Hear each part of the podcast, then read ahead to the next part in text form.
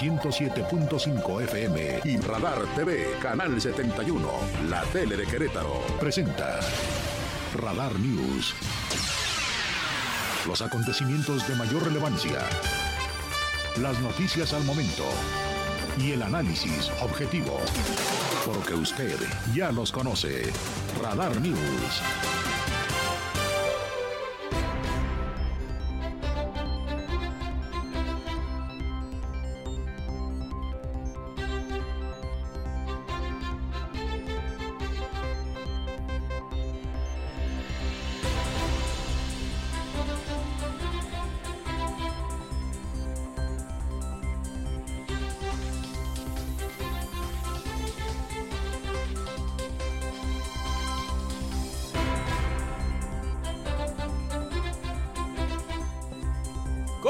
Muy buenas tardes. La una y unos cuantos segundos. Qué gusto, qué privilegio poder estar con la más importante audiencia del centro del país. Soy Andrés Esteves junto a un gran equipo de compañeros y compañeras. Hola, bienvenidos todos a la gente que nos escucha en la radio en el 107.5, todo el centro del país en ese dial de frecuencia modulada y a la gente de la tele Radar TV en el 71 de Easy en esta calurosa tarde. Y ya llevamos que cuatro días así, ¿no? Pero hoy, hoy Lina Salinas, no bueno. 30 grados hemos promediado a esta hora de la tarde, la una y un minuto. A la sombra, ¿eh? Está sabroso el calor. Tanto, y con esto comienzo, que las autoridades de protección civil del gobierno del estado nos recomiendan cuidarnos, no exponernos al sol. Hay problemas cuando nos exponemos demasiado y más si como su servidor trae quemacocos integrado este, a un problema de cáncer de piel o, o cosas así. Los adultos mayores y los más pequeños de casa a una deshidratación. Así que hidratarnos bien, cubrirnos adecuadamente, agüita, ¿eh? Agüita, Lina. Al ratito una fría, está bien, así con medida. Pero hay que cuidarnos, extremar precauciones porque seguirán así las temperaturas. Fíjese, han llegado en algunos puntos del estado a 36 grados. En Jalpan, por ejemplo, es Javier Amaya Torres quienes nos quien nos hace la recomendación, nos da la información. Él es el director de Protección Civil del Gobierno de Querétaro. Bueno, es el llamado que hacemos todos los días a través de nuestras redes sociales eh, y a través de, los boletines de prensa donde le pedimos a toda la gente que se cuide, que no se exponga eh, mucho tiempo a la radiación solar que si se va a exponer, pues que se cubra, que se ponga bloqueador, que protejan a, los más vulnerables que son los niños, los adultos mayores y este y que se estén hidratando. Es muy importante que estén tomando agua todo el tiempo. Y en esta la portada de la segunda de Radar News también a destacar en el ámbito nacional otra vez el presidente vuelve a recalar, vuelve a criticar severamente a la Corte y ahora dice que la presidenta de la Suprema Corte y algunos otros ministros intentaron con su secretaria de Seguridad Ciudadana negociar para que se modificara la fecha que la propia Corte aprobó en la que se tendrá, eh, se tendrá que regresar a la Guardia Nacional a la Secretaría de Seguridad ciudadana y pública. Recordemos que la fecha que fijó la Corte es del primero de enero 2024, o sea, ocho meses para que se acomodaran y, las cosas, el trasvase, el traslado se hiciera eh, bien y en orden. Bueno, el presidente dice que quisieron negociar con ellos al oscurito y de plano le dijo a sus funcionarios, ya ni les tomen el teléfono.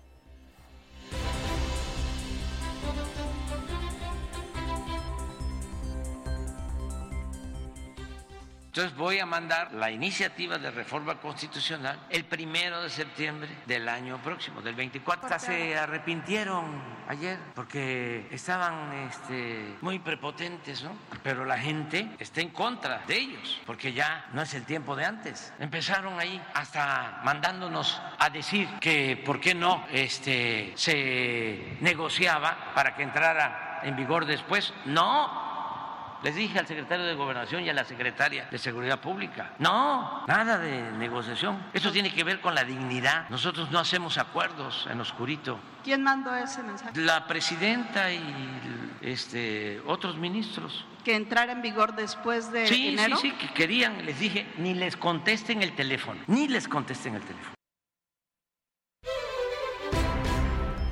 Se enoja el presidente cada que habla de de la Corte. No le ha gustado nada que la Suprema Corte de Justicia le modifique sus planes o se los eche atrás. Que no piense pues como él. Hoy en lo que sí estaba muy contento el presidente es en lo del avión. Ayer aquí le compartí eh, el avance de la noticia que se confirmaría por ahí de las seis de la tarde. Por ahí de las seis de la tarde el presidente dio a conocer y la gente del gobierno que el avión ya estaba vendido y que el comprador incluso había depositado ya una buena parte de la lana en la que se vendió el avión presidencial. A partir de que esto se confirmó, lo que le adelantaba en nuestra emisión de este jueves, ya cuando se dieron los detalles del valor de la venta, pues hubo muchas críticas y comentarios desde la oposición en el sentido de que el avión había sido, la venta del avión había sido un pésimo negocio. Que para qué se vendió, aparte de lo que nos costó, del, de las rifas que no se rifaron, eh, de, de, todo el desgaste político que tuvo, pues el avión acabó vendiéndose en apenas el 40% de su valor actual, no original, del valor actual. Y bueno, pues hoy el presidente habló de que, pues obviamente el, el vehículo se deprecia y de repente sabemos, hoy supimos, nunca se había dicho, que tenía una falla de origen y que por eso se había depreciado más. ¿Qué falla de origen? ¿Cuál? A saber. Pero así lo explicaba el presidente, muy contento porque Tayikistán, una exótica nación del centro de Asia, decía yo ayer, famosa por sus hermosos lagos, no tiene salida al mar, y también famosa porque se especula que esta, que fue república de la Unión de Repúblicas Soviéticas Socialistas, hace un rato independiente, es un paraíso fiscal y también han acusado mucho en aquella región del mundo a ese país de ser un centro de distribución de drogas. Esto es aparte, ¿no? Pero va, va en el paquete. Bueno, el presidente estaba así de contento por haber vendido el avión y confirmó que se van a construir dos hospitales con esa lana. Bueno, la verdad que estamos contentos porque se vendió el ostentoso avión presidencial. Este avión lo compró Calderón, aunque él no lo usó, se lo dejó comprado al licenciado Peña Nieto. Al final del gobierno de Calderón eh, tomaron la decisión de comprar este avión que lo mandaron a hacer especial. No es un avión construido en serie. Desde luego es un avión que no podía utilizarse en nuestro país porque técnicamente debe volar eh, en distancias largas. En el ámbito local, a destacar hoy la declaración de la secretaria de Gobierno Lupita Murguía respecto a una recomendación que acaba de emitir la Defensoría de los Derechos Humanos. También le adelantaba usted ayer. La Defensoría de Derechos Humanos, esta que encabeza el señor Javier Rascado, el doctor Rascado, emitió la recomendación 254 diagonal 1-2023 a la Subsecretaría de Desarrollo Político y Social de la Secretaría de Gobierno, además de a la Secretaría de Seguridad Ciudadana, ambos organismos por la presunta violación, ya confirmada según ellos, violación a los derechos humanos de quienes participaban en una reunión pacífica de libertad personal, integridad personal, legalidad y seguridad jurídica de las personas manifestantes aquel 10 de junio del 2022. ¿Se acuerdan de esas manifestaciones? Fueron ahí frente a la CEA, hubo bloqueos en aquella oportunidad de la lateral y parte de los carriles centrales de la 5 de febrero. Estaba la discusión de la ley de aguas. Bueno, los quejosos presentaron su denuncia, su queja ante derechos humanos. Estos la estudiaron, acaban de emitir la recomendación y Lupita Muría dice que la aceptan y van a atender la recomendación.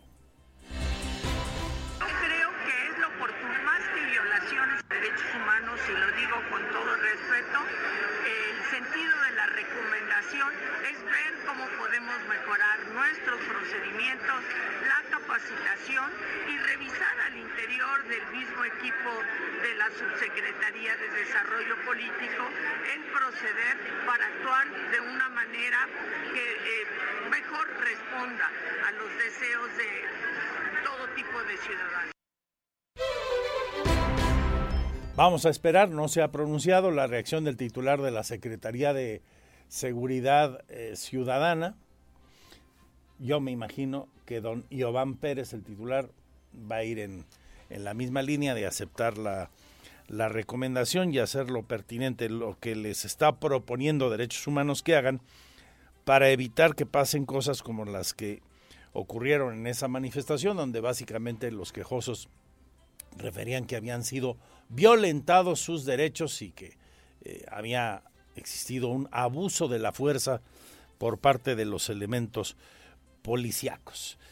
De política y políticos, bueno, se alborota el caldero político conforme se van acercando las fechas de los procesos electorales, qué duda cabe. Mire, hoy don Roberto Sosa Pichardo, el presidente municipal de Corregidora, coincide con el gobernador que dijo en su momento, la caballada en el pan aquí está gorda.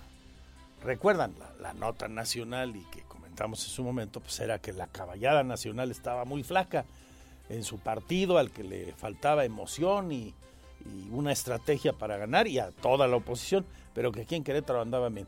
Roberto Sosa dice, aquí la caballada efectivamente está fuerte, pero aprovecha para decir, tan fuerte, por ejemplo, como que en Corregidora hay gallos interesantes como Rafa Montoya. En pocas palabras, destapa a Rafa Montoya, Rafita para sus cuates, como uno de sus aspirantes a sucederlo en la presidencia municipal.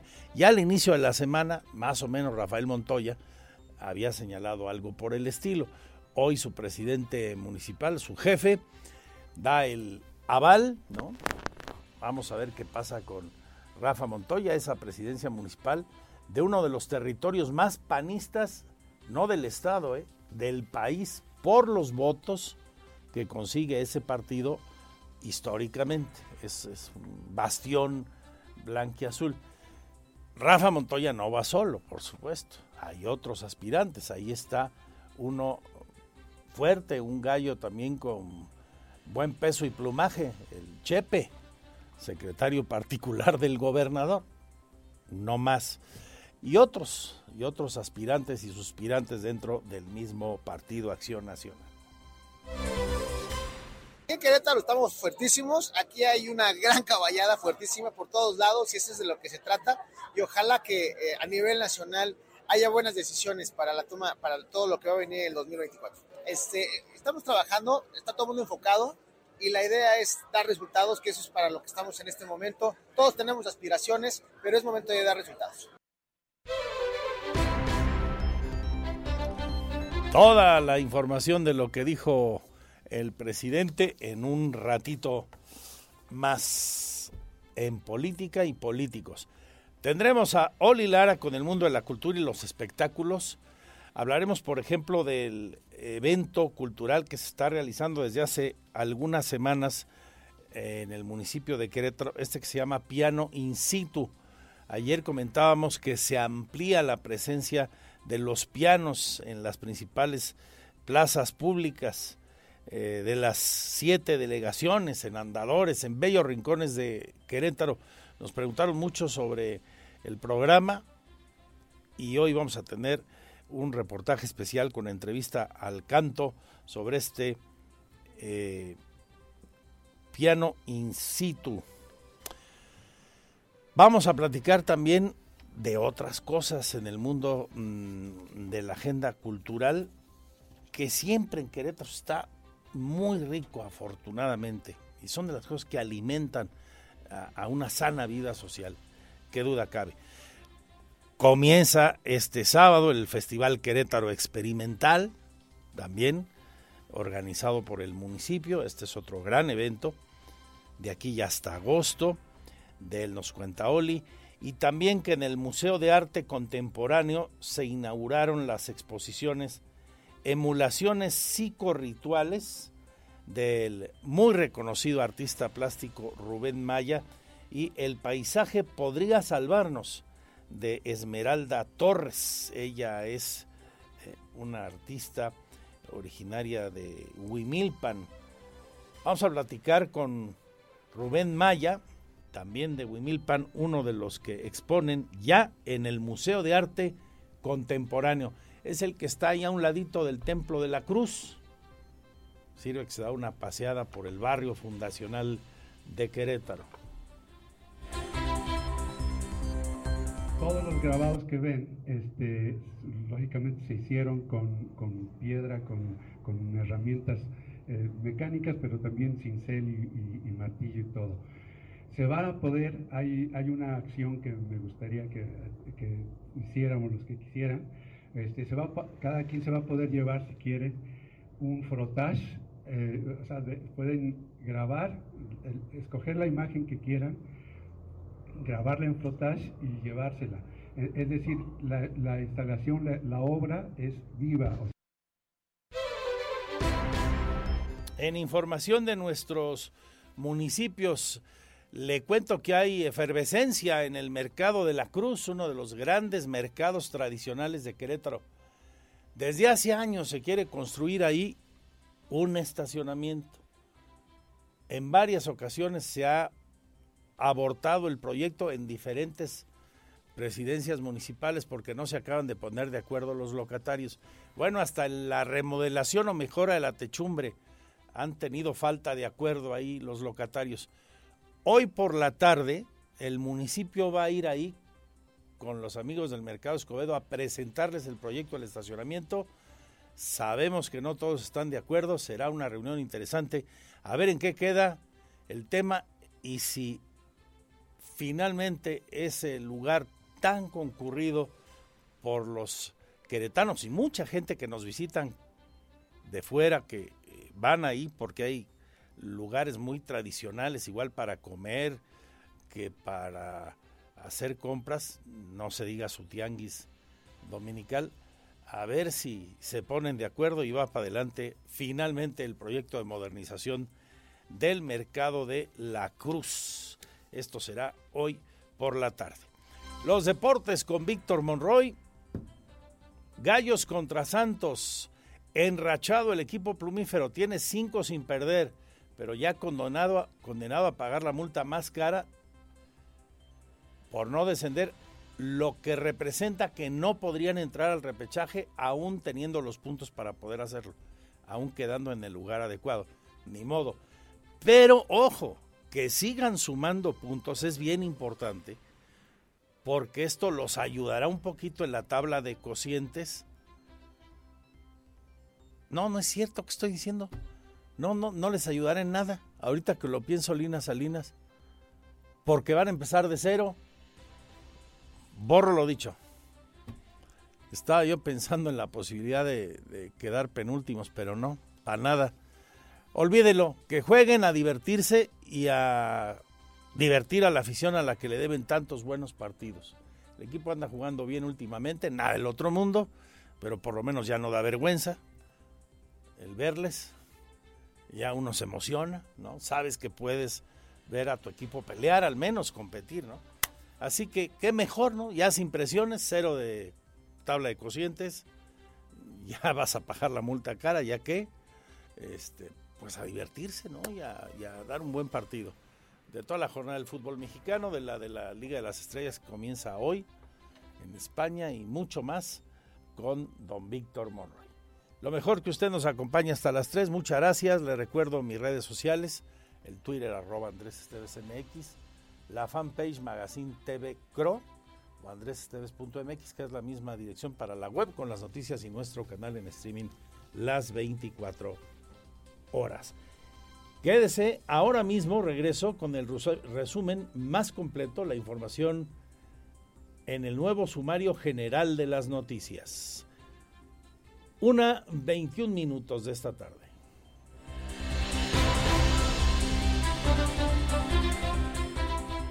Porque siempre estamos cerca de ti. Síguenos en nuestras redes sociales. En Facebook, Radar News Querétaro. En Instagram, arroba Radar News 1075 FM. En Twitter, arroba Radar News 1075. Vamos con el resumen general de las noticias a la una con 27. En la plana nacional, además de lo que ya le transmití del presidente que celebraba la venta del avión presidencial, eh, aún y este se haya vendido a un 40% de su avalúo actual a la República de Tayakistán, a lo que agregó que el avión traía un problema de origen, sin precisar cuál. También lo que le presenté en su nueva crítica a la Corte, que porque quisieron negociar con ellos una fecha posterior para la sesión, el traspaso de la Guardia Nacional a la Secretaría de Seguridad Pública, en lugar de seguir perteneciendo a la Defensa Nacional, y pedirle a su gabinete que ni el teléfono les tome a Norma Piña y el resto de ministros de la Corte. Además de esto, ya llegó, le cuento, a la Ciudad de México quien fuera delegado de la Benito Juárez y uno de los acusados de pertenecer al llamado cártel inmobiliario de delegados y funcionarios panistas en la Ciudad de México, el güerito Christian von Richard, señalado por la Fiscalía de encabezar esa red de corrupción, ya está en el reclusorio norte.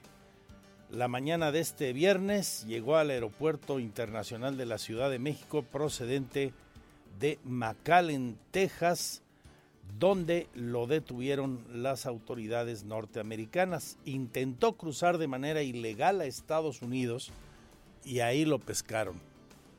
Qué ocurrencia, ¿no? Luego a los muy malos de cuello blanco, de tan listos que se creen, se les abusan de la gambeta, ¿no? Ahora sí que quiso cruzar a McAllen de mojado, pues lo mojaron a él y vas para atrás. Está a disposición de un juez. Ahora hay que fijar una audiencia para determinar su situación legal. Por lo pronto ya está en ese reclusorio. El Partido Acción Nacional en la Ciudad de México asegura que la justicia se imparte bajo criterios políticos en la capital del país en un comunicado enviado la mañana de este viernes, pide que sea un juez el que determine la responsabilidad sobre el caso de la presunta corrupción inmobiliaria. Y aunque sin mencionar a Von Rich ni a la alcaldía de Benito Juárez, donde él fue delegado, el grupo político Blanquiazul rechaza lo que denominó la politización de la justicia. Salen pues los panistas de la Ciudad de México que tienen un clan ahí interesante en las diferentes delegaciones a defender a este hombre que por cierto llegó con un aspecto eh, totalmente cambiado al que tenía cuando era delegado, muy pulcro, barba de dos días, ¿no? De moda, eh, pelo bien recortadito, ahora de greña larga, barba descompuesta, desaliñada, grande, pues finalmente para tratar de esconderse, ¿no? Y se le ocurre cruzar por una frontera donde pues la migra lo iba a pescar en virtud de que pues hay una había una orden de captura, ¿no? Bueno, pues el señor Von Rich ya está en el reclusorio norte. Aquí en Querétaro le destaco a usted la secretaria de Gobierno, Guadalupe Murguía, expresó que el gobierno del Estado atenderá y dará seguimiento a la recomendación hecha por la Defensoría de los Derechos Humanos, en la que refiere que tanto la Subsecretaría de Desarrollo Político y Social de esa Secretaría, la de Gobierno, como la de Seguridad Ciudadana habrían violado los derechos humanos de una reunión pacífica de libertad personal, integridad personal, legalidad y seguridad jurídica el pasado 10 de junio de 2022, cuando se manifestaban frente a la CEA e hicieron un bloqueo ahí en carriles laterales de la 5 de febrero.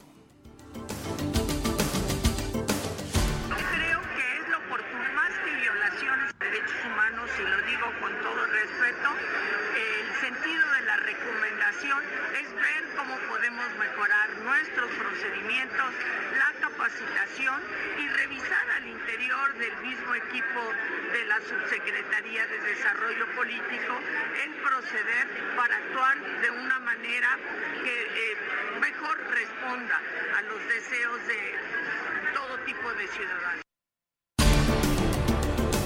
Se queja la UCEBEC que el gobierno federal no abre nuevas plazas y tienen un déficit importante de trabajadores y trabajadoras, por ejemplo, para labores de intendencia y de secretariado en muchas escuelas del estado. Cerca de 300 intendentes y secretarias faltan en toda la entidad. Es Raúl Iturralde. Pues Eso, eso depende del tamaño de la escuela, del número de alumnos, de varias cosas. Reconocemos que hay un déficit en ese sentido, pero sería cosa de, de analizar caso por caso. La solución es que nos autoricen más plazas, que regularicen ese rezago de varios años. La Secretaría de Educación Pública, entre intendentes y secretarias es algo así como de 300. 20 mil transacciones inmobiliarias se realizan en promedio al año en Querétaro. Habla el presidente de la Asociación Mexicana Profesionales Inmobiliarios aquí en Querétaro, don Ernesto Cepeda Sterling. se calcula en Catastro del Estado más o menos alrededor de más, un poco más de 20.000 operaciones y tomando en cuenta que las operaciones que se derivan de el registro público de la propiedad genera más o menos el 2% del ingreso del Estado. También tomamos en cuenta que en Querétaro tenemos el traslado de dominio más alto a nivel nacional. Entonces es un gran motor y una gran industria que representa una parte muy importante del Producto Interno Bruto del Estado. Ya presentó la universidad el documento Pautas para la Regulación Hídrica del Estado de Querétaro, desde diferentes enfoques, igual de derechos humanos que sustentabilidad. Esto lo había anunciado la rectora hace unos días, ya se entregó el documento. Esto dice Teresa García Gasca al tiempo de lamentar que ningún representante del gobierno o la legislatura hayan acudido al evento se va a entregar ahorita, pero él no viene el gobernador, ni mando tampoco representante. Entonces, bueno, tendremos que, ver de qué forma podemos este, tener contacto directo con él. La licenciada Murguía ayer me avisó que no podía tener temas de agenda. Diputadas y diputados vienen eh, algunos, poquitos, pero está bien. Realmente el documento está pensado principalmente en el Ejecutivo y en el Legislativo. Son pautas, es una guía de trabajo en donde vienen los temas principales que no pueden faltar en una ley de, integral de aguas. Eh, que no tienen, que tienen muy poquitos estados de nuestra república y que en Querétaro pues es urgente y que es una preocupación general. Entonces en realidad es un documento de trabajo, de guía. El diputado local y vocero nacional del PRI, Paul Hospital, apunta que este mes se va a concientizar sobre la legalización y comercialización de la cannabis, de la mota que es momento que el país dé este paso, señala el priista. Sí, a ver, la verdad es que es un debate que se ha dado, que inclusive la Corte eh, le, le, exigió al Congreso Federal que se diera. Pero debe de ser un debate nacional. Yo en lo personal creo que ya debemos de migrar del prohibicionismo a poner reglas claras para que el Estado mexicano gane, para que gane a través de la comercialización de estos productos, de los impuestos que se pueden poner y de también cuidar la calidad eh, para que los consumidores pues no estén fumando quién sabe qué cosas después en el mercado negro. Entonces, muchos países del mundo han evolucionado de esta manera y han logrado atraer nuevos ingresos a, a las arcas públicas. Al cierre del año pasado se detecta un incremento del 10.6% en el valor de las casas en el estado de Querétaro, o sea, un 10.6% de eh, rentabilidad, de plusvalía en las viviendas. Esto lo refiere la presidenta del Centro Estatal de Profesionales Inmobiliarios, Mara Morales Mireles. La hipotecaria federal nos reporta que eh, las tasas de apreciación, es decir, el valor en el que los inmuebles han subido de valor, para Querétaro nos reporta un incremento del 10.6%. Y también nos reporta la hipotecaria federal que en materia de vivienda, en el orden de 2.580.000 se está colocando el 75% de los productos en oferta y que en el orden de más o menos 2 millones 50 mil se está colocando el 25%. Información de nuestros municipios. Luis Nava, aquí en Querétaro, inauguró la primera etapa del nuevo centro cultural en la delegación Félix Osores. Está en la colonia Santa Ana. Estas instalaciones sin duda nos van a hacer que podamos fortalecer el tejido social y por supuesto prevenir muchas conductas de riesgos. Y sobre todo queremos que Querétaro crezca y sea una ciudad en donde todos quepamos, en donde todos tengan oportunidades, en donde sí hay de otra, en donde sí tienen las niñas, los niños, los jóvenes oportunidades y posibilidades de sacar todo su potencial, pensar en llegar muy lejos y que sepan que cuentan con toda la comunidad para lograrlo.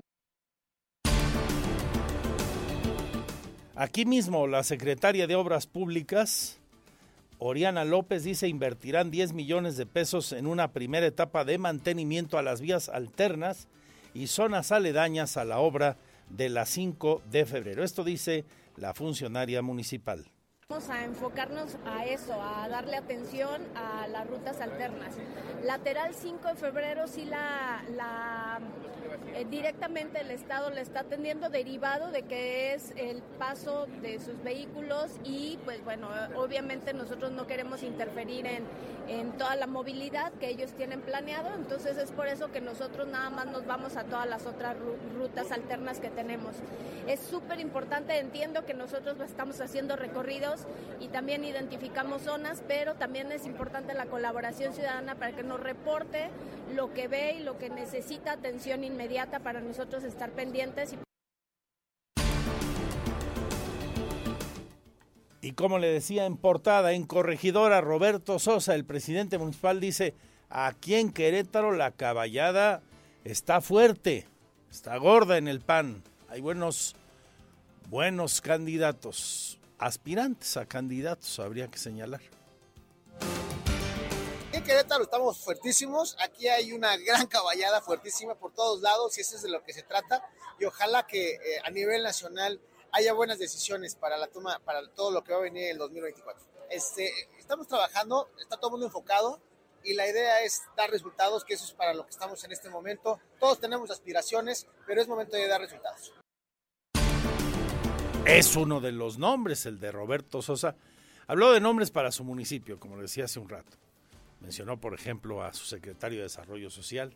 Ya acabó de destapar a, Rafita Montoya. Habló de, de, otros nombres. Y él, él, él, por supuesto, que es uno de los nombres que, que suenan para el 24 también. quizá en una posición legislativa. Una diputación federal, vaya usted a saber, hay quienes lo ubican incluso en la lista del Senado, como se ubica a Luis Nava o como hoy se ubica con mucha fuerza a Agustín Dorantes, el secretario de Desarrollo Social del gobierno de Querétaro. Bueno, pues de política y políticos también vamos a hablar.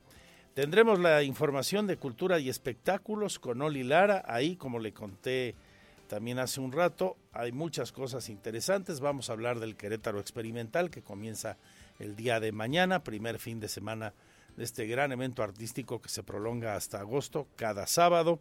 Hablaremos del Festival Piano In Situ, de lo que hay en el Museo de Arte Contemporáneo, la exposición de Rubén Maya, un gran artista queretano originario de Huimilpan. Es un artista muy calificado, con una obra muy, muy viva. Vamos a platicar de todo esto con ustedes. Y de los deportes con don Víctor Monroy. Y hay otras notas eh, que le voy a transmitir de impacto social, reportajes sobre algunas quejas que hemos recibido y fuimos a buscar la noticia al lugar donde se produce. Igual en la operación de las nuevas rutas del transporte público, concretamente eh, fuimos a la 17, de donde nos han dicho, sobre todo por el paso de una escuela, que hay algunas eh, dudas, en algún caso, eh, inconformidades de vecinos en, en otro sentido. La ruta 17 hoy convertida en la 109. Fuimos también a Bernardo Quintana, a la altura de Juan Caballero, Yosio y Los Arcos. Para variar, se roban los registros y hay lugares que no tienen la tapa y se han convertido en un peligro grande para los transeúntes. De todo eso hablaremos. Y en positivo, leo en Andrés Esteves .mx y allí en nuestro Twitter tenemos la fotografía. Fíjese usted que hay una chica egresada de la Universidad Nacional Autónoma eh, de Aviación, aquí en Querétaro, de la UNAC, que fue seleccionada para ser astronauta de simulación a Marte simulación, repito. Se llama Ingrid Mariam Domínguez Juárez. Ella estudió la carrera de Ingeniería Aeronáutica en Manufactura en la Universidad Aeronáutica en Querétaro, la UNAC, y va a ir a una entidad que está en España, que es la Unidad Astronómica e Interplanetaria, la Agencia Interplanetaria que está en Cantabria, allá en Santander, fue invitada, fue seleccionada, invitada y seleccionada para realizar la primer misión interlatinoamericana de simulación de Marte, cuyo objetivo principal es incentivar a las nuevas generaciones en las áreas científicas y tecnológicas. Ella está próxima a ser la primer mujer astronauta análoga. Su formación está dirigida a ser una ingeniera o trabajadora manual a quien se le permite probar dispositivos o hardwares fuera de la atmósfera terrestre antes de los lanzamientos o misiones reales y así asegurar un buen performance en el espacio. Solo cinco jóvenes latinoamericanos fueron seleccionados y ella, egresada de la UNAC, se va allá a Cantabria, España, eh, seleccionada para esta labor. Está padre, ¿no? Felicidades a la gente que estudia en la UNACA, quienes ahí eh, trabajan, ahí a un ladito del aeropuerto intercontinental de Querétaro. También otra buena información, leo en andresesteves.mx, el gobierno del estado, a través de la Secretaría de Desarrollo Social, va a presentar un programa de Internet gratuito para el transporte público. Agustín Dorantes, titular de esa dependencia, informa que el año pasado se implementó una prueba en algunas unidades. Sin embargo, a partir de este año y gradualmente llegaría el Internet gratuito a todas las unidades del transporte. Los próximos días van a hacer esa presentación. Aquí, aquí en la segunda de Radar News se lo adelantamos. Gracias por su compañía. Esto y mucho más a detalle hasta las 3.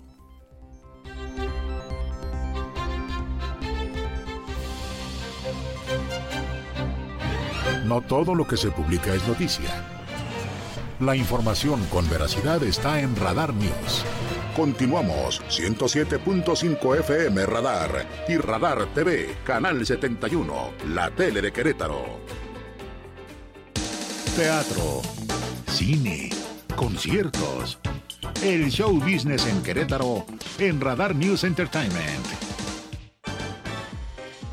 Excelente viernes, cierre de semana Andrés y a todos los radioescuchas de Radar News. Mi nombre es Olivia Lara y les comparto la sección de cultura y espectáculos. Se llevará a cabo el Festival Alegría de las Niñas y los Niños que constará de dos eventos gratuitos el domingo 23 de abril en la cancha de béisbol del Parque Querétaro 2000 y el domingo 30 de abril en la Unidad Deportiva Plutarco Elías Calles de la colonia El Tintero. Habrá un montaje de 10 sets fotográficos con temática de películas y la presencia de diferentes personajes infantiles, como los que participaron en el Festival Alegría Querétaro realizado en 2022, en el marco de las festividades decembrinas, con quienes las y los niños podrán convivir y sacarse fotografías y al centro se instalará un escenario donde se llevará a cabo dos presentaciones estelares, rifas y actividades de convivencia. Estos eventos no tendrán costo y quienes deseen participar en las rifas será indispensable contar con un boleto, mismos que se pueden adquirir en el Centro de Rehabilitación Integral de Querétaro Creek, oficinas del DIF estatal en Casa de Ecala, Casa de la Mujer y en las delegaciones municipales cercanas al lugar de los eventos. La entrega de los boletos será hasta agotar existencia. Para adquirirlos es importante llevar el CURP impreso de los niños que deseen asistir a estos festivales. Para mayor información pueden consultar fechas en las redes sociales del DIF estatal y en la página web www.querétaro.gov.mx diagonal DIF. En más, la Secretaría de Cultura del Estado de Querétaro te invita a las exposiciones de los artistas Esmeralda Torres y Rubén Maya en el Museo de Arte Contemporáneo Querétaro. La obra de Esmeralda Torres refleja la reinterpretación de la autora a la complejidad de los paisajes enfocados a tensiones sociales, económicas y políticas. Esmeralda Torres mencionó que su obra muestra al paisaje como una esperanza de salvación, proyectando en pintura objetos y soportes. Añadió que esta obra le tomó dos años y medio en realizarla, por otro lado, la obra de Rubén Maya muestra las profundas raíces antropológicas que nos conecta con los imaginarios antiguos, la riqueza del arte rupestre de nuestro estado y sus representaciones del entorno de la vida y la naturaleza. Rubén Maya comentó que su obra es viva, ya que el espectador puede realizar un fruitage sobre su exposición, misma que puede realizarla con base a las herramientas de cincel y martillo. Estas obras ya se pueden encontrar en el Museo de Arte Contemporáneo Querétaro, ubicado en Manuel Acuña, esquina Avenida Reforma Oriente, sin número La Cruz. Por último, la Secretaría de Cultura del Estado de Querétaro dio a conocer que se lleva a cabo durante todo el mes de abril sábados infantiles, esto con la finalidad de brindar actividades recreativas a los niños de la ciudad capital de forma gratuita. Cada sábado del mes se realizan eventos infantiles en el Centro Cultural Casa Faldón, ubicado en Primavera 43 Oriente, barrio de San Sebastián, a las 17 horas. El 22 de este mes se presentará la obra en vanguardia Dalí, Picasso y Van Gogh en un mismo espacio. Las presentaciones del mes cerrarán el 29 de abril con la muestra El misterio del helado derretido de Andrés Carreño y bajo la dirección de Carlos Aguilera. Esto fue todo en Cultura y Espectáculos. Feliz viernes, fin de semana y hasta pronto. Gracias, Oli, muy amable. Y tengo más en la agenda de cultura y espectáculos. Nos ha preguntado mucha gente sobre el festival Piano In situ. Está muy padre la experiencia en plazas públicas del centro histórico. Hablaré con el creador y operador de este proyecto enseguida, Oli amigos. Y por supuesto más de política y políticos, deportes y muchas cosas más. Lo mejor que usted sigue aquí en el 71 Radar TV en Easy y en el 107.5 de la frecuencia modulada. Gracias a ustedes, liderazgo informativo aquí a esta hora y siempre. Les recuerdo mi Twitter, arroba Andrés Esteves MX.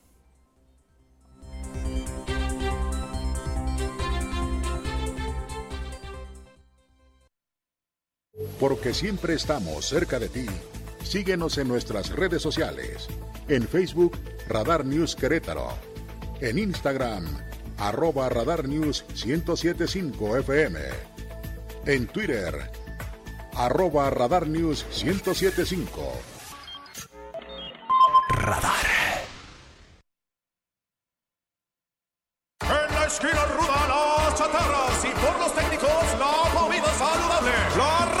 Comete una falta por exceso de sodio. El brócoli resiste por sus habilidades contra el cáncer. La dona enreda sus grasas saturadas contra las cuerdas y el pescado vence con sus proteínas y fósforo bueno para la cabeza y el cuerpo. Las papas fritas que incrementan la obesidad y la diabetes son vencidas por el maíz rico en vitaminas y nutrientes. ¡Gana los alimentos saludables!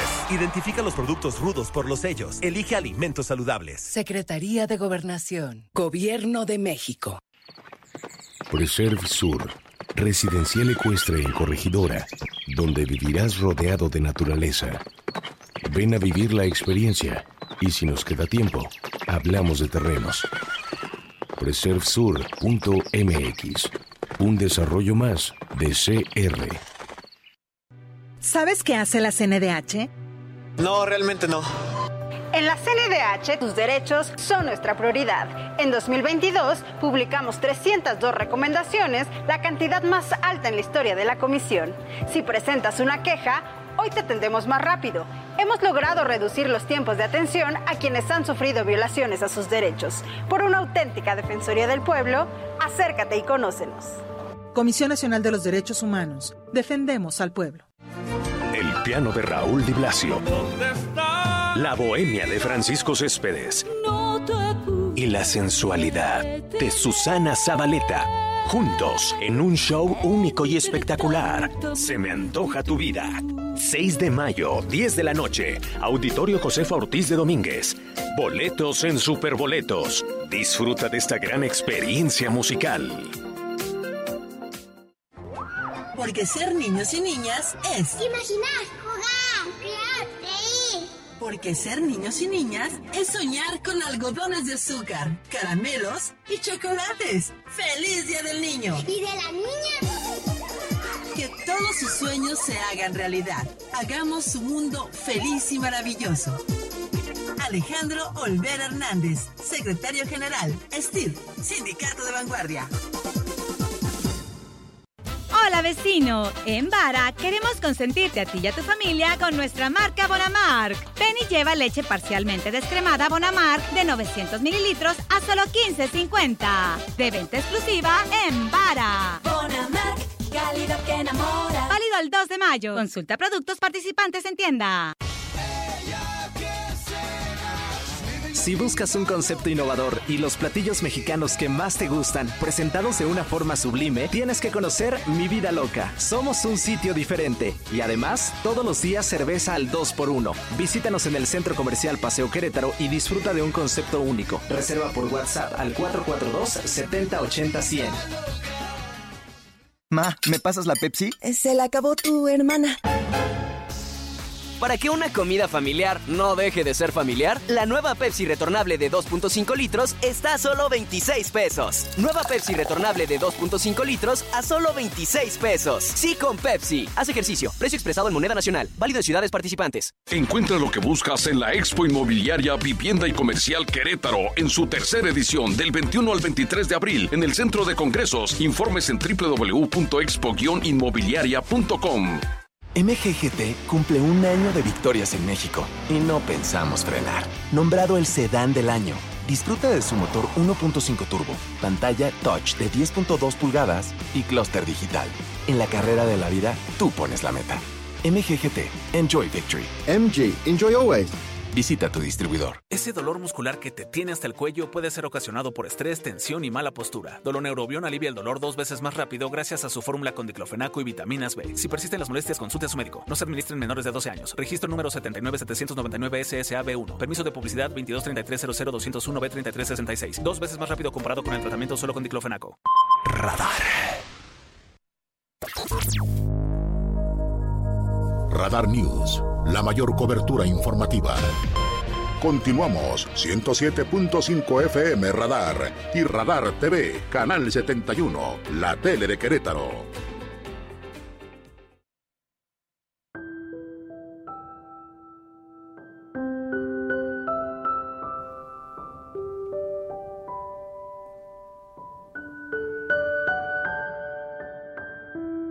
Gracias por seguir con nosotros las dos con dos minutos.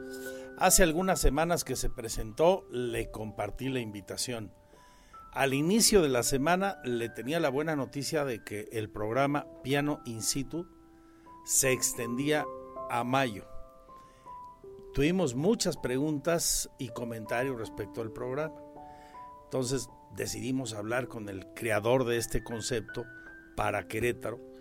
Es una idea que surgió en Europa hace años y que nuestro invitado modificó, tropicalizó, queretanizó, ¿eh?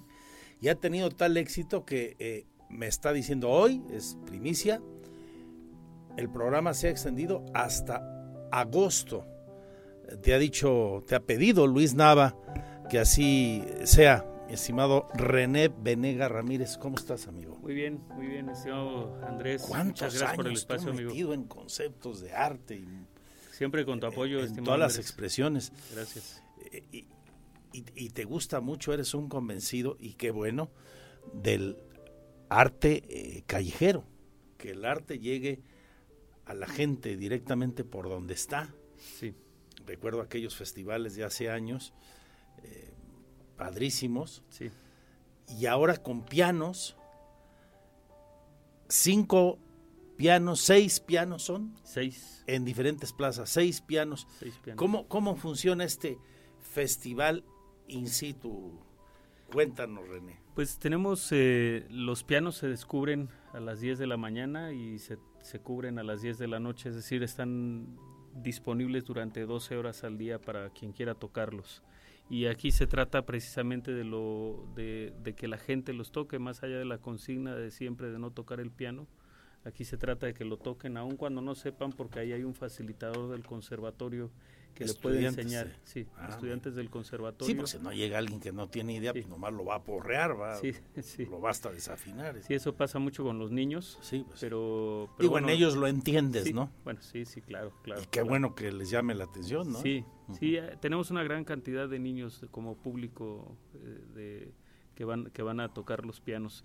Y, y sí, como decías, Andrés, este, esta mañana platicando con el alcalde Luis Nava, este, nos pidió que, bueno, eh, que, pudiéramos considerar dejar hasta agosto el, el proyecto. el municipio se va a meter también a operar de manera como un poquito más en, esta parte del festival porque pues evidentemente que extender el festival tanto tiempo pues sí implica un esfuerzo, ¿no? Y el municipio tiene personal y demás, entonces... Hay que cuidar el piano, hay que afinarlos, hay que... Sí. Eso es eso es súper importante y, es súper entendible también que en los lugares donde hay pianos piden que no los toques porque sí se desafinan. Entonces, este, aquí pasa con mucha frecuencia un afinador por cada uno de los pianos el maestro Ernesto Martínez, que además es un extraordinario pianista y también reparador de pianos. Entonces los pianos están en perfecto estado, Andrés.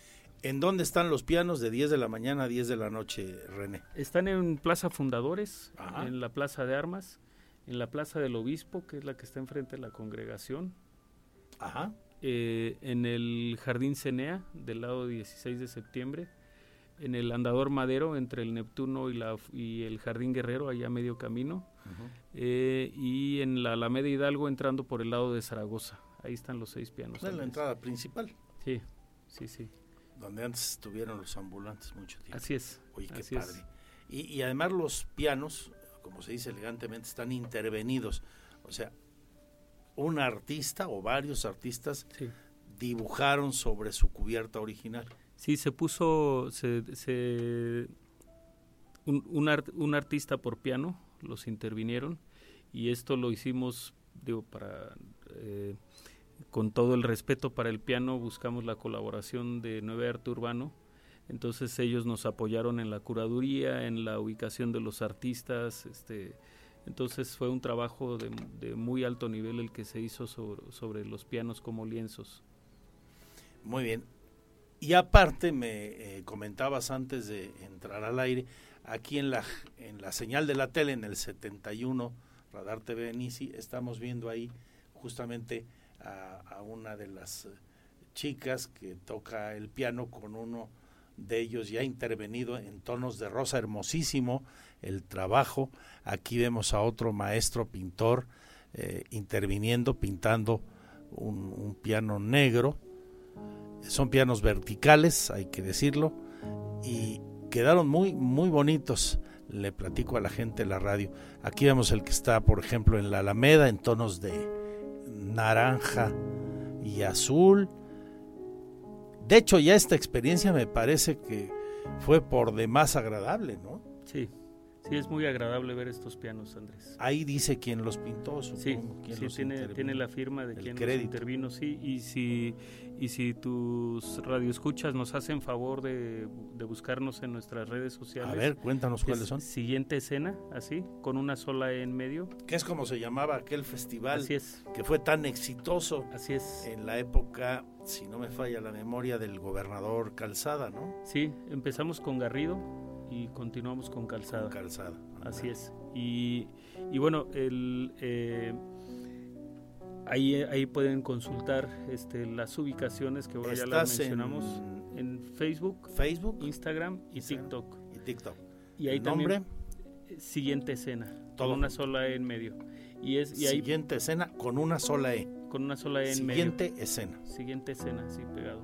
y, y, bueno, ahí pueden ver también la, este, el vínculo a, la, a las redes de los artistas que intervinieron los pianos. Y también es importante mencionar que de miércoles a domingo tenemos estos recorridos con artistas profesionales. Van y tocan ellos ahí. Van y tocan dan un mini concierto. Sí, y en cada uno de los pianos. Entonces, y de muy, muy alto nivel. Tuvimos... Eh, el fin de semana de Semana Santa tuvimos a Juan Manuel Torreblanca, que digo, bueno, ganó un Grammy en el 2012 con Carla Morrison por un álbum de ella en el que fue coproductor.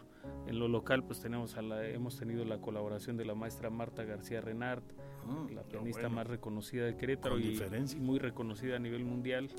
Eh, la maestra Carmen Eloísa, que, que bueno, es, es este es una pianista también muy reconocida en Querétaro y bueno, así este tenemos pianistas. Tengo una maestra muy reconocida. Sí. Ella toca también el piano, nomás que no de no arriba, sino abajo. La maestra Lina Salinas. con un corazón así, Entonces, nomás que lo toca, tiene una manera particular de tocarlo, ya, sabes, ¿no? Porque aquello de ser como cualquiera que chiste tiene, mi querido René. Hay que ser innovadores, mi querida Lina. Bueno, no se lo pierdan. Mm, consulten las redes sociales de siguiente escena con una sola M. Y ahí están los horarios en que los maestros dan sus eh, audiciones. Miércoles a domingo, de las 3 de la tarde en adelante, en las seis ubicaciones. Y disfruten de este festival in situ. Sí, muchas gracias Andrés. Algo que no te pregunté y sea importante que la gente sepa. Fíjate que yo creo que, sería, que algo muy interesante es que cuando entren a nuestras redes sociales puedan de ahí irse a las redes sociales del artista que empezó este movimiento de instalación de pianos a través del mundo, que han instalado más de 2.000 pianos porque pueden encontrar obras de arte muy padres en otros en, en, otras partes del mundo que se han hecho también, ¿no? Es el artista se llama Luke Yeram y su proyecto se llama Play Me I'm Yours Street Pianos. Venga. Muchas gracias. Felicidades, mi estimado René. Saludos a tu padre. Gracias. a todos por tu casa. Fernando y demás, a doña Magdalena. Y nosotros seguimos.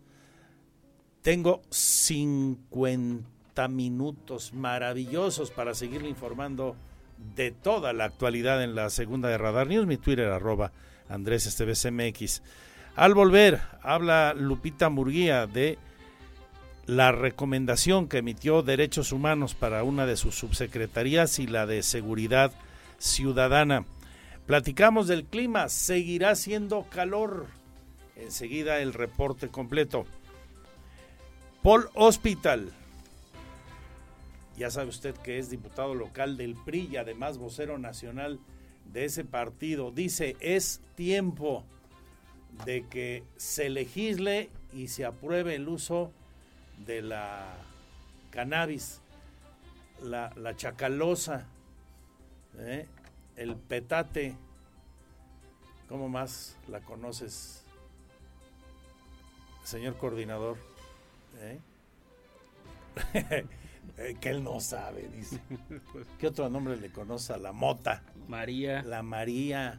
Juanita. La Marigua. Sí, sí. ¿Eh? La pierde el sentido. Saben mucho, ¿eh?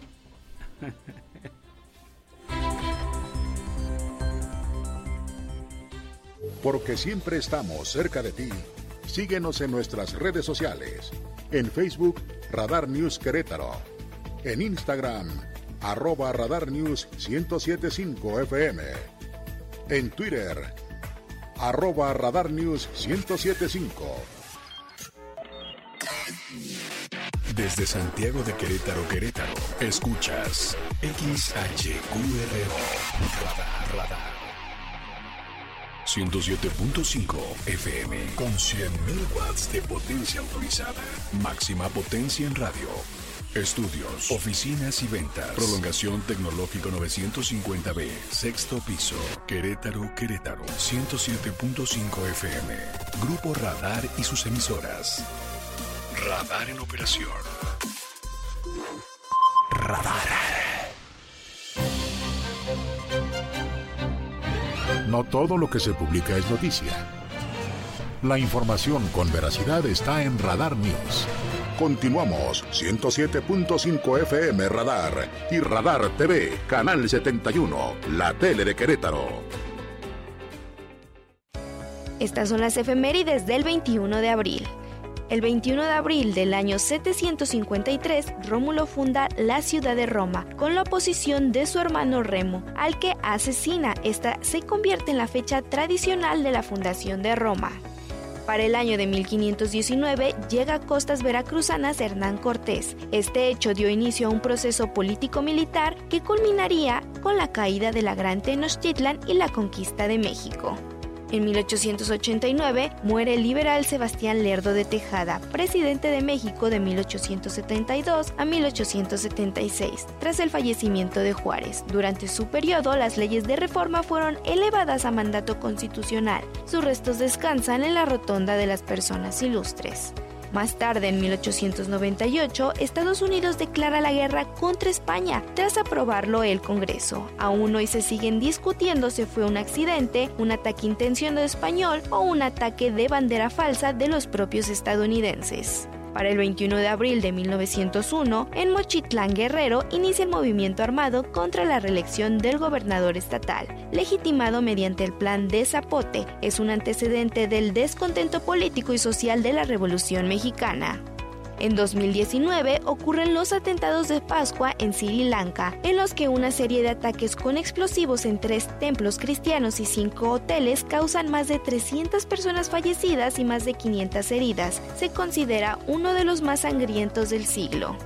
Para finalizar, cada 21 de abril se celebra el aniversario de la gesta heroica de la defensa del puerto de Veracruz de 1914, evento histórico donde se hace remembranza a los actos heroicos de los cadetes de la Escuela Naval, quienes junto al pueblo veracruzano defendieron el puerto de Veracruz.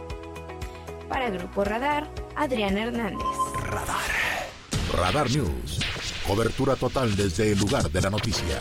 Continuamos 107.5 FM Radar y Radar TV, Canal 71, la tele de Querétaro.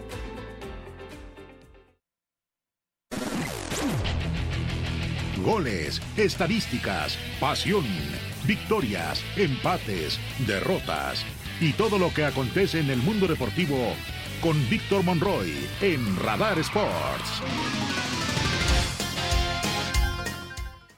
Dos de la tarde con 25 minutos. ¿Cómo les va? Bienvenidos a los deportes. Les saluda Víctor Monroy en esta tarde ya de viernes. Oiga, hoy a la tarde en Radar Sports vamos a platicar a detalle de esta jornada número 16 que por cierto ya comenzó el día de ayer con el duelo entre los Tigres y Puebla, partido donde los universitarios pues sabían la importancia de seguir sumando unidades, sabían de la importancia de seguir ganando y para ello, bueno, pues eh, en este cierre de torneo, pues este triunfo le permite, que por cierto es el primero en el torneo local en la liga, en el que gana el eh, técnico Robert Dante Ciboldi. Y bueno, pues Tigres sigue escalando unidades. Con esta victoria llega a 25 puntos y está en la séptima posición.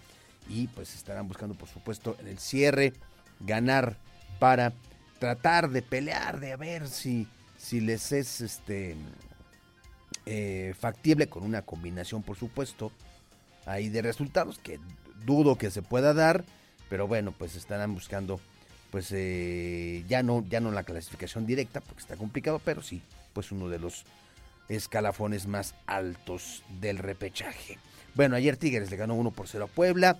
Hoy habrá tres partidos. Mazatlán en contra de Monterrey, el último lugar de la tabla general ante el líder de la competencia, que por cierto Monterrey suma dos derrotas de manera consecutiva. Este partido será a las 7 de la tarde con 5 minutos. A esa misma hora, los eh, del Necaxa estarán enfrentando a los rojinegros del Atlas, un duelo en el que Atlas está dentro de zona de repechaje en la posición número 11. Necaxa con una victoria podría meterse a la pelea, por eso es que este duelo va a ser atractivo de matar o morir para ambas escuadras. A las 9 con 5 minutos, Tijuana en contra de los Esmeraldas de León. Mañana a las 5 de la tarde, Pachuca estará jugando ante Atlético de San Luis. Este Pachuca que pues ha tenido un bache en esta campaña, en las últimas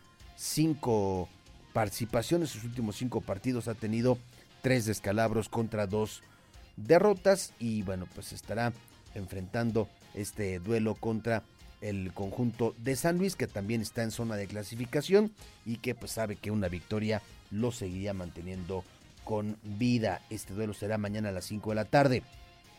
Los dos duelos más atractivos sin duda de esta jornada serán el enfrentamiento que sostendrán mañana a las 7 con 5 minutos, las Chivas Rayadas del Guadalajara ante la máquina cementera de Cruz Azul, un Partido que para los rojiblancos, para los del rebaño, va a ser fundamental seguir, seguir eh, dentro de los cuatro primeros lugares y con ello, bueno, pues aferrarse a la posibilidad de clasificar de manera directa a la liguilla. Cruz Azul, por su parte, bueno, pues eh, tratando de escalar posiciones para terminar en zona de repechaje. Este partido será a las 7 con 5 minutos. A las 9 con 10, las Águilas del América estarán enfrentando a los Pumas de la Universidad Autónoma de México y pues estos Pumas renovados que mágicamente con la llegada de Antonio el Turco Mohamed dieron una cara distinta y que han ganado ya sus eh, últimos dos enfrentamientos de manera consecutiva, pero el América pues está jugando muy bien. Ya le ganó a Monterrey, ya le ganó a las Chivas, ya le ganó a Cruz Azul y ahora pues vamos a ver si puede hacer lo mismo con estos renovados Pumas. El duelo será mañana a las 9 de la noche con 10 minutos. El domingo dos partidos, Toluca en contra de Juárez al mediodía y a las 7 de la tarde con 5 minutos jugándose cosas distintas. Santos, el aferrarse, el meterse a la pelea en zona de repechaje y el conjunto de Gallos Blancos, pues tratando de cerrar de una manera digna este torneo en lo que es su último partido de visita. Sabe usted que por el tema del, de, las, de la multa, pues eh, los gallos ya no aspiran al repechaje, aunque pues matemáticamente tienen posibilidades. Este partido será a las 7 de la tarde con 5 minutos. Así que hoy a las 3 le invito a que junto con Roberto Sosa Calderón nos acompañe para escuchar las voces de los protagonistas, las declaraciones previas a lo que será la actividad de este fin de semana. Hablaremos de box, se vienen este, un par de funciones importantes de peso, una aquí, otra en Las Vegas con este sabor mexicoamericano. Ya platicaremos de todo ello, ya lo sabe, a las 3 de la tarde en Radar Sports. Mi nombre es Víctor Monroy, siga usted bien informado en la segunda emisión de Radar News. Gracias, buenas tardes. Porque siempre estamos cerca de ti, síguenos en nuestras redes sociales. En Facebook, Radar News Querétaro. En Instagram, arroba Radar News 1075 FM. En Twitter, arroba Radar News 1075. Radar. No todo lo que se publica es noticia. La información con veracidad está en Radar News. Continuamos 107.5 FM Radar y Radar TV, Canal 71, la tele de Querétaro. El clima, el pronóstico del tiempo, temperatura y las recomendaciones antes de salir de casa. El clima en Radar News. Calor de aquellos, ¿eh? Hemos promediado del mediodía ahora los 30 grados en la zona metropolitana. En algunos lugares del estado hasta 36. Y seguirá el calor este fin de semana. Aquí las recomendaciones y la información con Protección Civil del Estado. El coordinador estatal de Protección Civil, Javier Amaya Torres, exhortó a la ciudadanía a extremar precauciones ante las altas temperaturas que se han presentado en el estado de Querétaro. Esto debido a que durante esta semana se han registrado temperaturas de hasta 32 grados centígrados en la zona metropolitana y de hasta 36 grados centígrados en Jalpan, que es considerado el municipio más cálido de la entidad. Resaltó que durante esta temporada la ciudadanía debe mantenerse hidratada, no exponerse por tiempos prolongados al sol y proteger a la población vulnerable, como niñas, niños y adultos mayores. Es el llamado que hacemos todos los días a través de nuestras redes sociales eh, y a través de, los boletines de prensa, donde le pedimos a toda la gente que se cuide, que no se exponga eh, mucho tiempo a la radiación solar que si se va a exponer, pues que se cubra, que se ponga bloqueador, que protejan a, a, los más vulnerables, que son los niños, los adultos mayores, y este y que se estén hidratando. Es muy importante que estén tomando agua todo el tiempo. Amaya Torres recordó que durante las pasadas vacaciones de Semana Santa se atendieron a cerca de 40 personas en los 18 municipios, principalmente por golpes de calor. Indicó que se trató de casos de personas que presentaban deshidratación. Para Grupo Radar, Andrea Martínez. 239, cambiamos de asunto. Vocero nacional del PRI y también diputado local Paul Hospital dice, va siendo tiempo, considera él, que haya reglas claras y que la cannabis sea aprobada para su uso y comercialización con los requisitos y acotaciones del caso. El debate sigue abierto.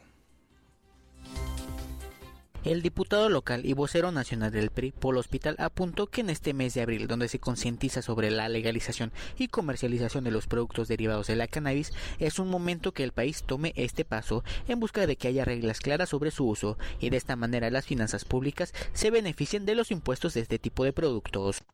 Sí, a ver, la verdad es que es un debate que se ha dado, que inclusive la Corte eh, le, le exigió al Congreso Federal que se diera pero debe de ser un debate nacional. Yo en lo personal creo que ya debemos de migrar del prohibicionismo a poner reglas claras para que el Estado mexicano gane, para que gane a través de la comercialización de estos productos, de los impuestos que se pueden poner y de también cuidar la calidad eh, para que los consumidores pues no estén fumando quién sabe qué cosas después en el mercado negro. Entonces, muchos países del mundo han evolucionado de esta manera y han logrado atraer nuevos ingresos a, a, las arcas públicas. Refirió el legislador que esta es una cuestión que se debe discutir en el rubro federal y será después que los estados adapten las medidas correspondientes, pero la venta de productos canábicos ayudaría a un fortalecimiento de Hacienda y un golpe a los grupos que venden este tipo de mercancía desde la legalidad.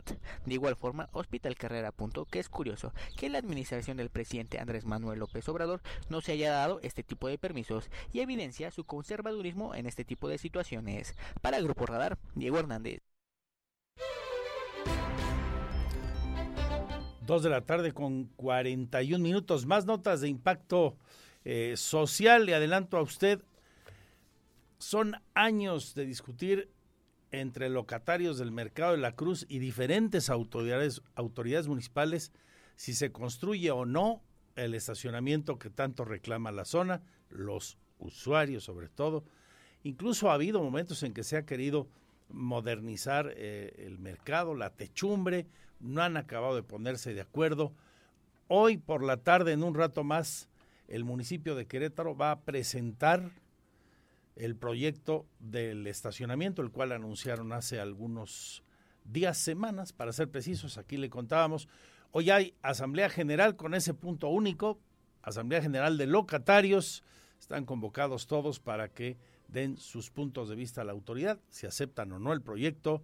Sé, le adelanto que hay opiniones otra vez divididas y encontradas. Seguramente el fin de semana ya tendremos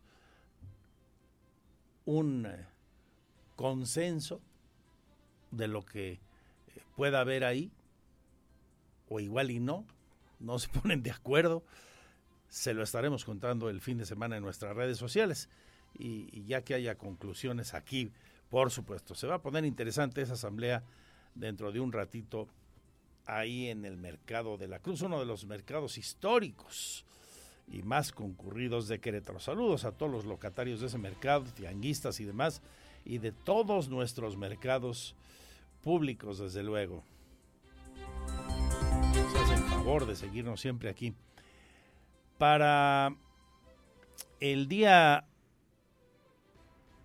de mañana, sábado, a las 10:15 en Plaza de Armas, están convocando a una rueda de, prensa y también a una suerte de manifestación. Quienes integran la red en defensa del agua y la vida eh, van a tener una manifestación luego de que recordemos la Defensoría de los Derechos Humanos acaba de emitir una recomendación a la Subsecretaría de Gobernación de la Secretaría de Gobierno y a la Secretaría de Seguridad Ciudadana. Eh, van a tratar de plantear nuevas estrategias para alcanzar sus propósitos.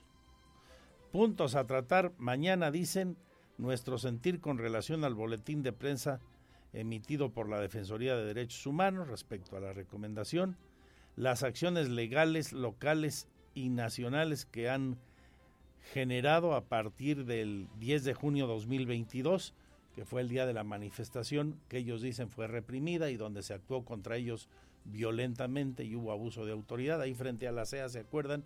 Y que fue el motivo, aquel hecho de la recomendación a la que nos estamos refiriendo, fijarán próximas acciones a realizar Van a tener una, una caravana el día 25 de este mes.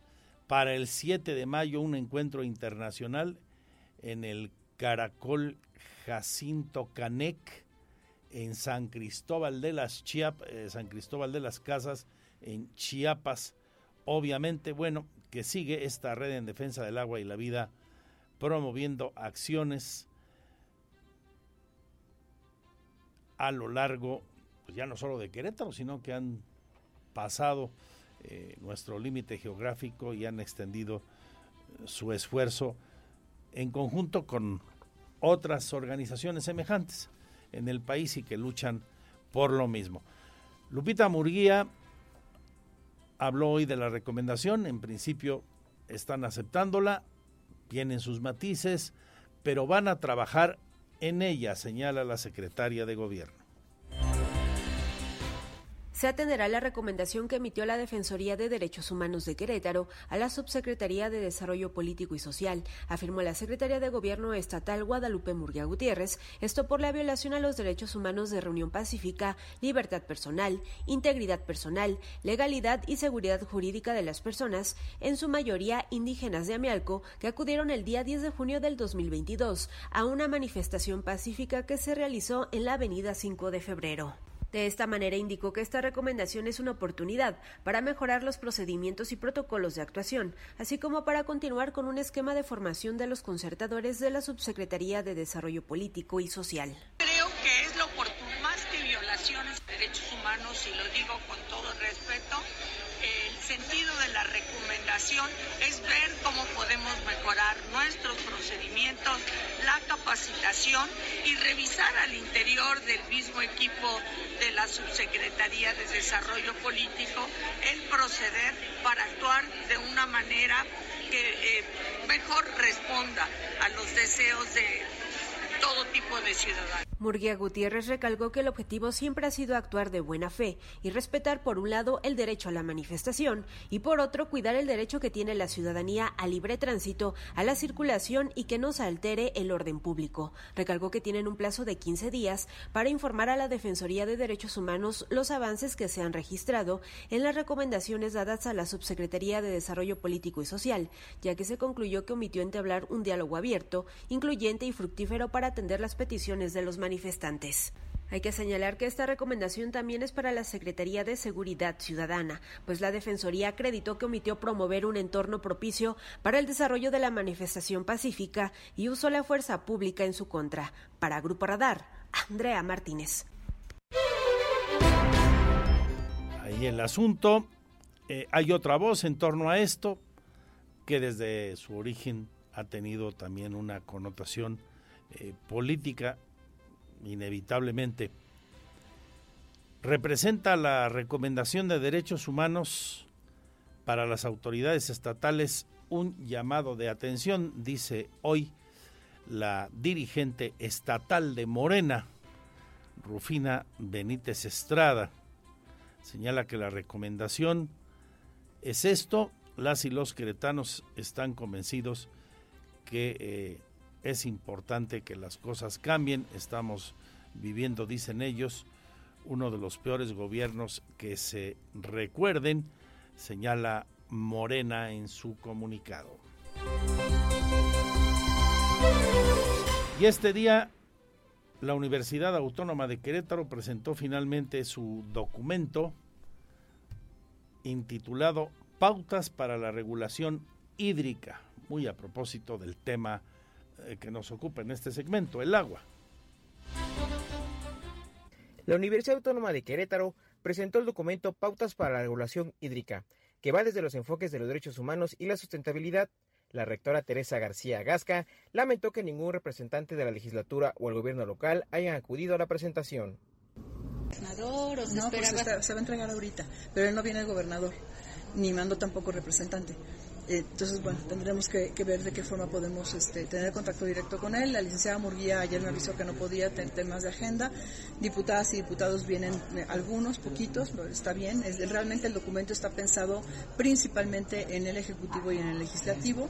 Son pautas, es una guía de trabajo en donde vienen los temas principales que no pueden faltar en una ley integral de aguas.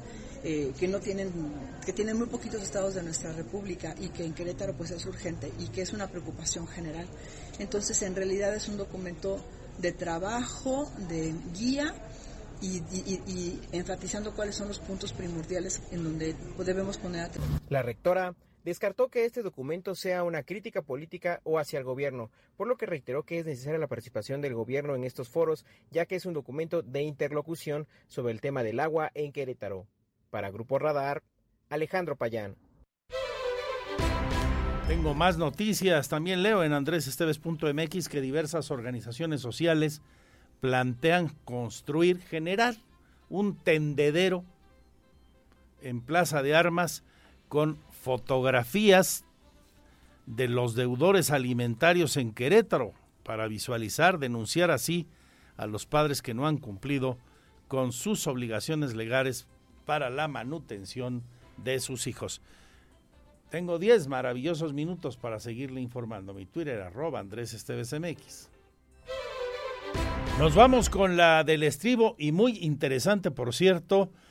Están reunidos en Palacio de Gobierno, leo aquí en nuestro portal, todo el fin de semana la información, andresesteves.mx, los embajadores de varios países de la Unión Europea y el embajador general de la Unión Europea en México. Ayer el gobernador se reunía con el embajador de España, recuerdan ustedes, en nuestro país. Bueno, hoy está además del embajador de España en este encuentro con Querétaro, miembros de la comunidad europea, como el embajador de Austria, los de Bélgica, Bulgaria, Eslovaquia, Irlanda, Italia, Países Bajos, o sea, Holanda, Polonia, Portugal y Suecia.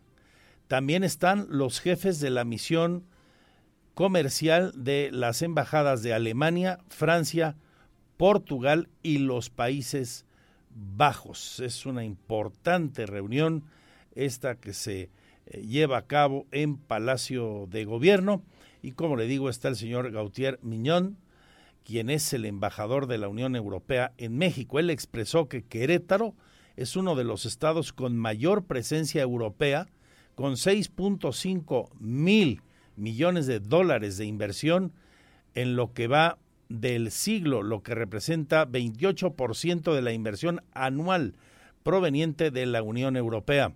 El embajador asegura que las ventajas competitivas de Querétaro demuestran el gran potencial para incrementar la colaboración en temas como la innovación, investigación y educación. Esto es lo que ha señalado el embajador de la Unión Europea en nuestro país. También está el director general para la Unión Europea de la Secretaría de Relaciones Exteriores del Gobierno de México, o sea, de la Cancillería que encabeza Marcelo Ebrard, Bernardo Aguilar Calvo, quien subraya que donde hay seguridad hay inversión y Querétaro es un estado seguro, no únicamente en términos de seguridad pública, sino también en las facilidades que da para la gestión, atracción de inversiones y certeza jurídica. Y por supuesto, el anfitrión también habló, expuso el gobernador del estado, Mauricio Curi, ante la comitiva de diplomáticos europeos, que hoy Querétaro es un referente en el mapa de las inversiones globales por las condiciones de certeza que hay aquí, puesto que aquí se encuentra no solo riqueza humana, sino natural, cultural e histórica, conectividad terrestre y aérea, paz laboral, social y calidad de vida. Dice Curi, se trabaja apostando por el desarrollo sostenible, asegurando la energía y el agua con las soluciones de movilidad y conectividad. Ahora tendrán una eh, comida que eh, se obsequia a los representantes diplomáticos que he mencionado. Se quedan con el más potente programa de la radio deportiva a nombre de mis compañeros y compañeras, gracias por su confianza esta semana. Seguimos en las redes sociales cuando usted necesite información. Por favor, cuídense mucho, sean felices, salud y suerte. Adiós, adiós. Ahora está usted bien informado. Radar News. Los acontecimientos de mayor relevancia, las noticias al momento y el análisis objetivo. Escúchalo por el 107.5 FM Radar y velo por Radar TV Canal 71, la tele de Querétaro. Usted ya los conoce. Radar 107.5 FM. Lo esperamos en nuestra próxima emisión. En operación.